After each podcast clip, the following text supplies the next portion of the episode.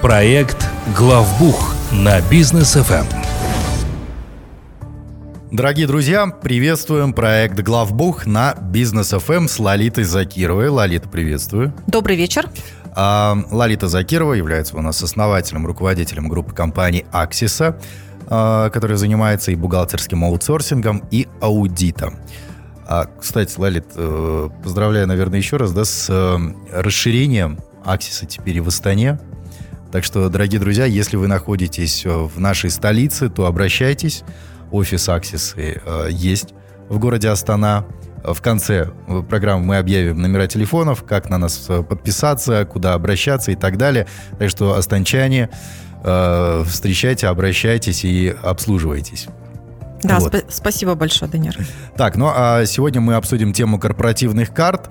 Э, те самые карты, которыми многие предприниматели, кстати, злоупотребляют иногда, думая, что это просто платежная карточка, которую можно направо и налево э, пропускать через посттерминалы, но не тут-то было, друзья, сейчас будем с вами разбираться, как же все-таки ими правильно пользоваться. Вот какие бывают корпоративные карты, есть ли виды какие-то у них? А, да, на самом деле у нас в последнее время, конечно, все больше и больше распространяются корпоративные карты. Ну, в первую очередь, потому что это, конечно, удобно.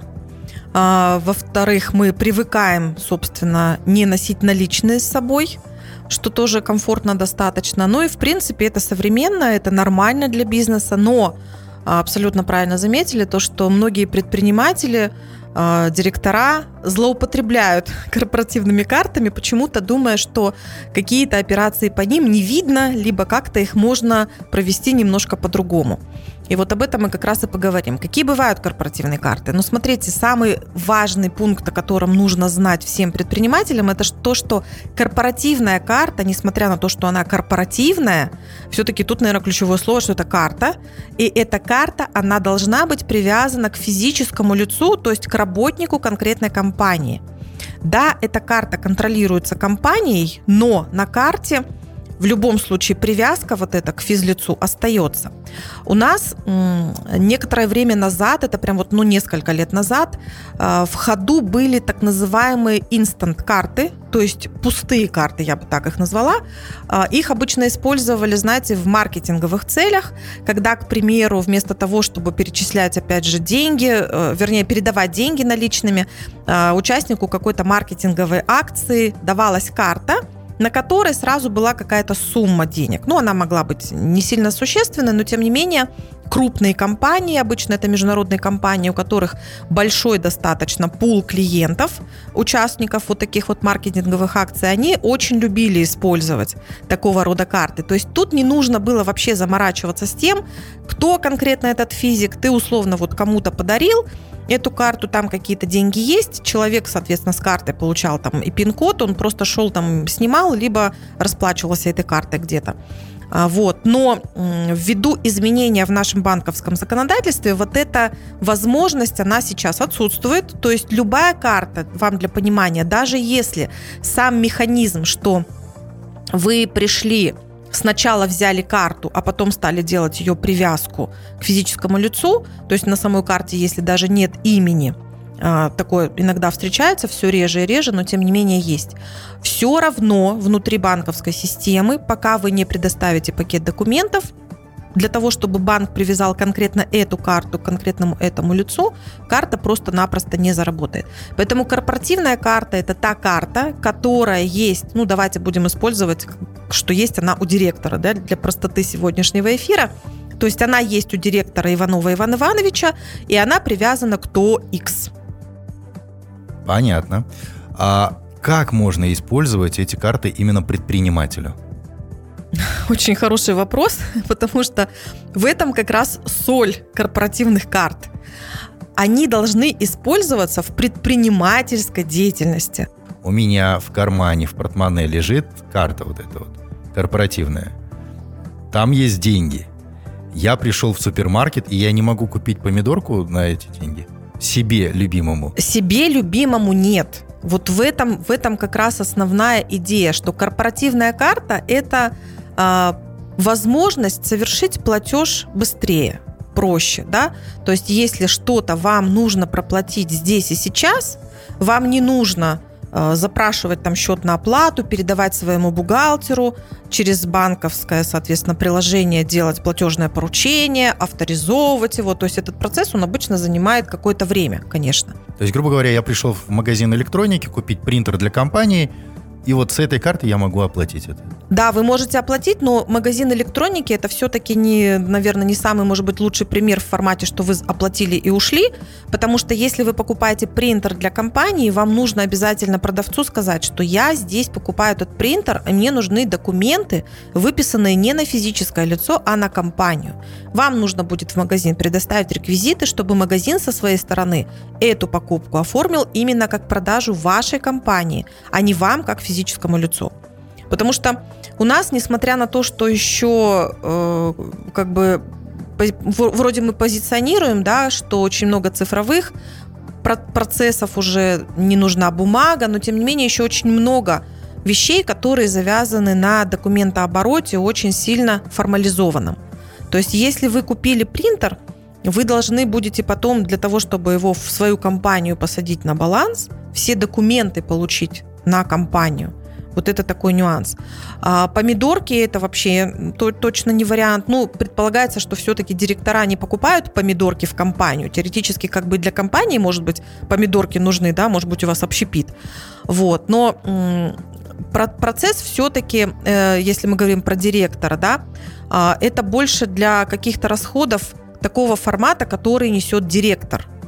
Даже если там у вас общепит, то, естественно, так, такое, такая корпоративная карта, она, наверное, будет у вашего закупщика. То есть, условно, там купить помидорки через корпоративную карту можно, если ваша основная деятельность предполагает, что помидорки вы используете в процессе вашей деятельности. А вот, кстати, по поводу этой карты. То есть я, мы туда закидываем деньги, или карту можно просто к счету компании привязать, и все. И вот деньги на счету компании, через эту карту мы снимаем.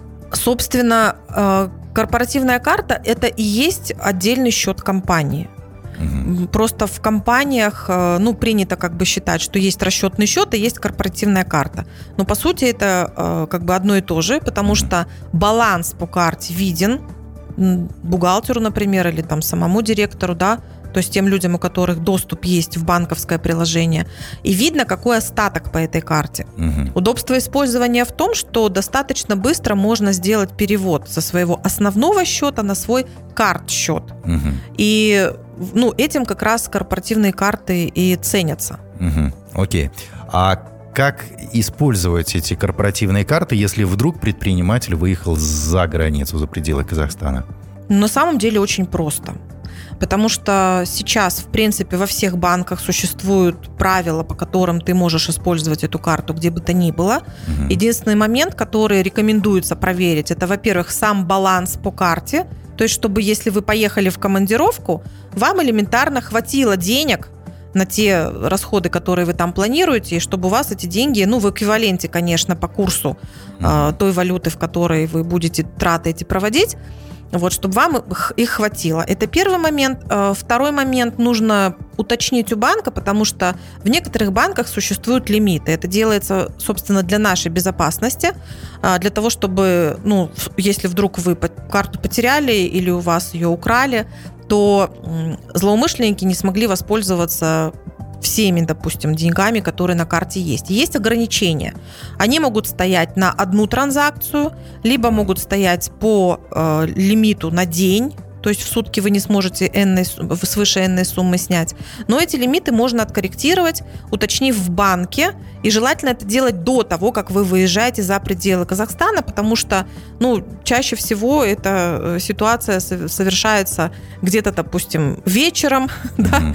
а, если вечер и вы где-то в Европе, то, соответственно, в Казахстане это может быть уже глубокая ночь, чтобы вам не пришлось звонить, э, пытаться там, прослушав все кучу сообщений, которые обычно на автоответчике у банка содержатся, пока вы попадете там к оператору непосредственно. То есть желательно все это сделать заранее.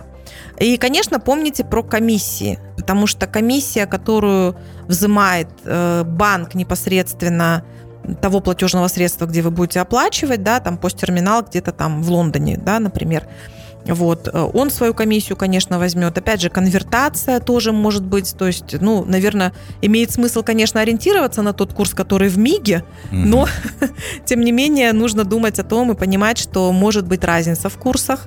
То есть вот эти вот вещи и все эти риски тоже закладываете в ваш баланс по карте. Так, а если, к примеру, у, у меня сразу в голове всякие схемы рождаются. К примеру, э, я как владелец компании, предприниматель, решил себя вознаградить тем, что вот я пошел там в тренажерный зал, купил себе абонемент, тренажерный зал закрыл мне эти документы, а еще моя семья помогла мне идеями в разработке нового продукта. Я и их решил отблагодарить корпоративной картой, тоже им абонементы эти купить, им, им тоже закрыли э, все документами. То есть как бы все же закрыто документами.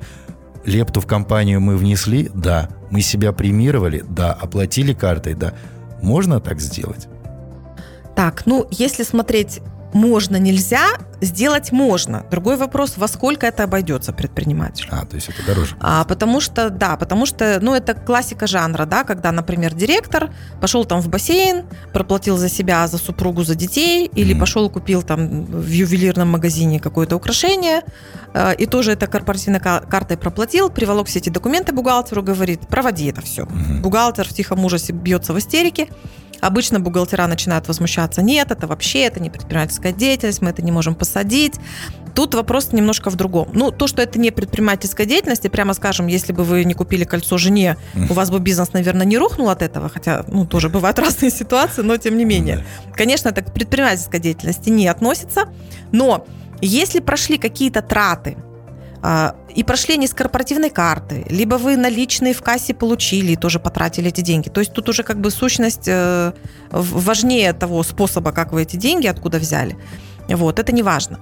Но э, вы деньги потратили не на нужды компании, э, то тогда такие суммы, их можно признать вашим доходом, но имейте в виду, что эта сумма, которую вы потратили, это будет уже ваш доход к получению.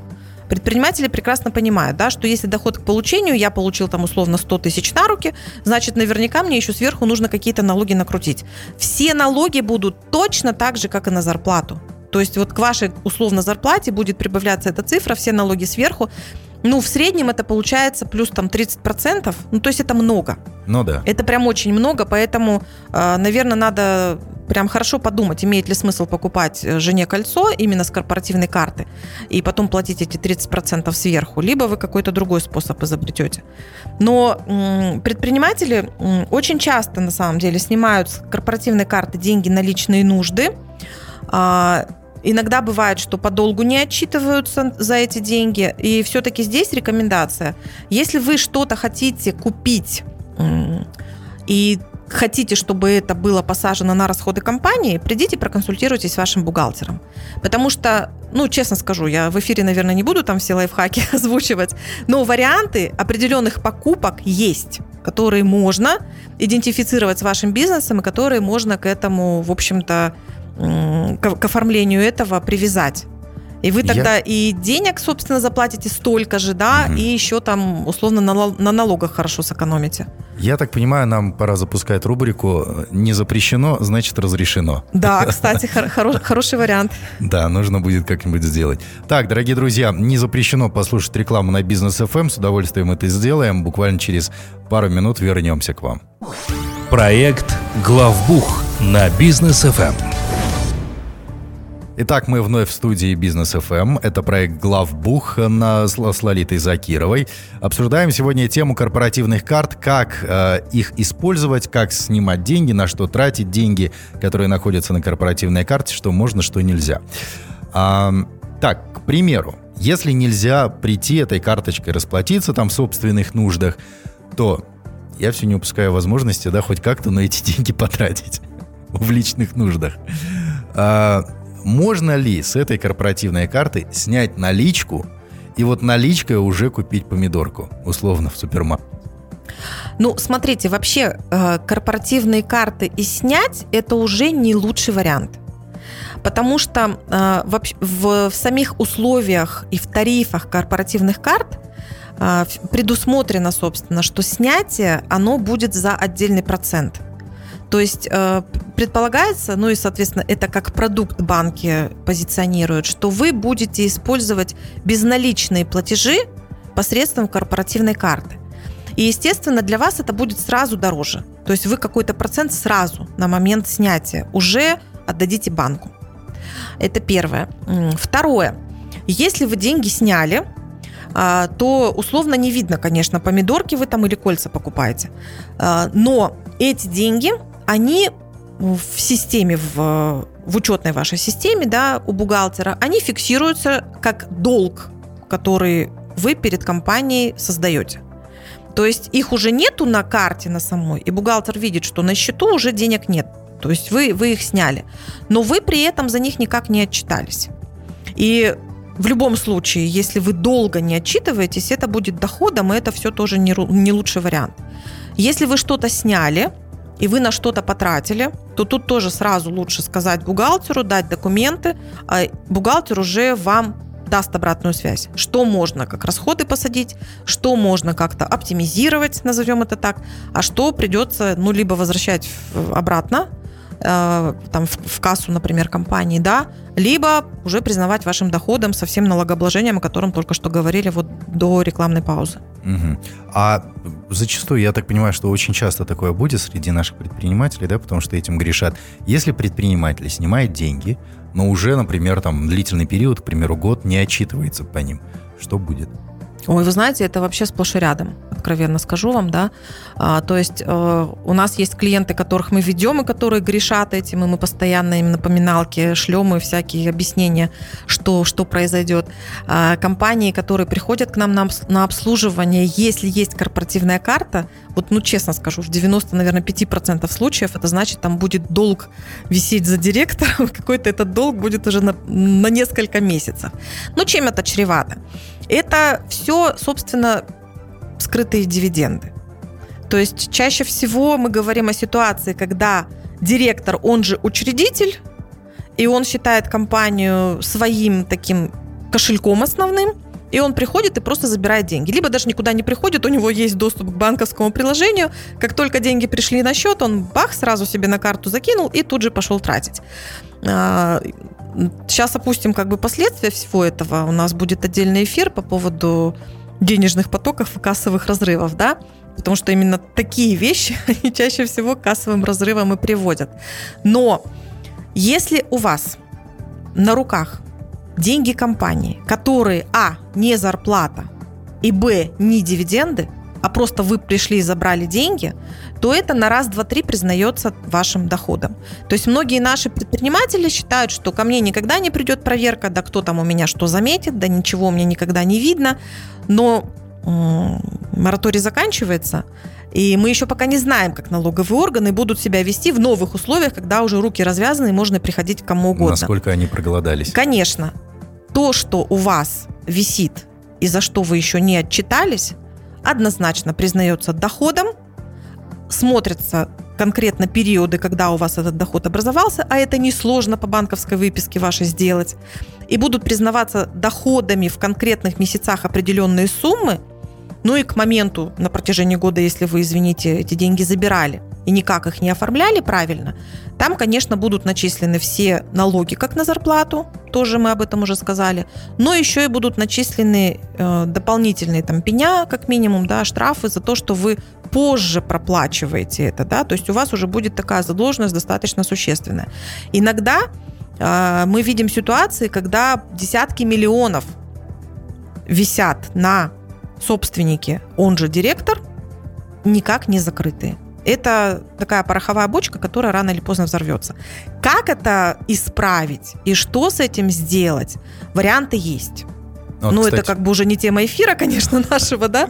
А, ну, надо смотреть ситуацию. Есть варианты, есть, это, есть возможность сделать это правильно, а, чтобы не переплатить налоги, но в рамках того поля, которое есть сейчас правовое. Угу. Вот как аутсорсинг может помочь в данном э, вопросе? Э, консультациями, либо вы можете взять эту карточку на себе и за клиента оплачивать, чтобы у него не было каких-то проблем. Как это происходит в аутсорсинге? А, ну, карточку точно мы на себя не берем. Нет, ни в коем случае. Мы не берем распоряжение счетом, деньгами наличными, никак. А, конечно, мы помогаем. В первую очередь консультируем. А, консультируем в формате, смотрим, что есть, и предлагаем варианты, как это можно исправить. Иногда этот вопрос, он, прямо скажем, занимает определенное время, потому что, ну, иногда надо выстраивать схему, да, оптимизации. А дальше мы напоминаем предпринимателю. Если мы видим, что с карты что-то улетело, то, естественно, мы начинаем уже предпринимателю слать э, сообщение, что давайте-ка закроем, куда вы потратили, покажите документы. То есть чем чем чаще предприниматель будет на эти вещи обращать внимание, не в формате, чтобы погружаться туда, а просто предоставлять документы своевременно бухгалтеру, либо информацию бухгалтеру. И бухгалтер будет, если это делать просто систематически, тогда вот таких страшных всяких цифр просто копиться не будет в системе, и это гораздо дешевле для предпринимателя. Куда обращаться? Номера телефоны? А, у нас есть сайт axisa.учет.kz. Полезная информация про нас. Можете послушать подкасты, если не успели на прямой эфир. У нас есть очень активная страница в Инстаграм, Аксиса, нижнее подчеркивание, КЗ. Там каждый день полезная информация и предпринимателю, и бухгалтеру. И вы можете обратиться к нам по телефону плюс 7 744 744. Занимайтесь бизнесом, а мы поможем вам в бухгалтерии. Спасибо большое, Лолит. Встретимся уже на следующей неделе. Хорошего вечера. Всем пока. Проект «Главбух» на Бизнес ФМ при поддержке компании «Аксиса».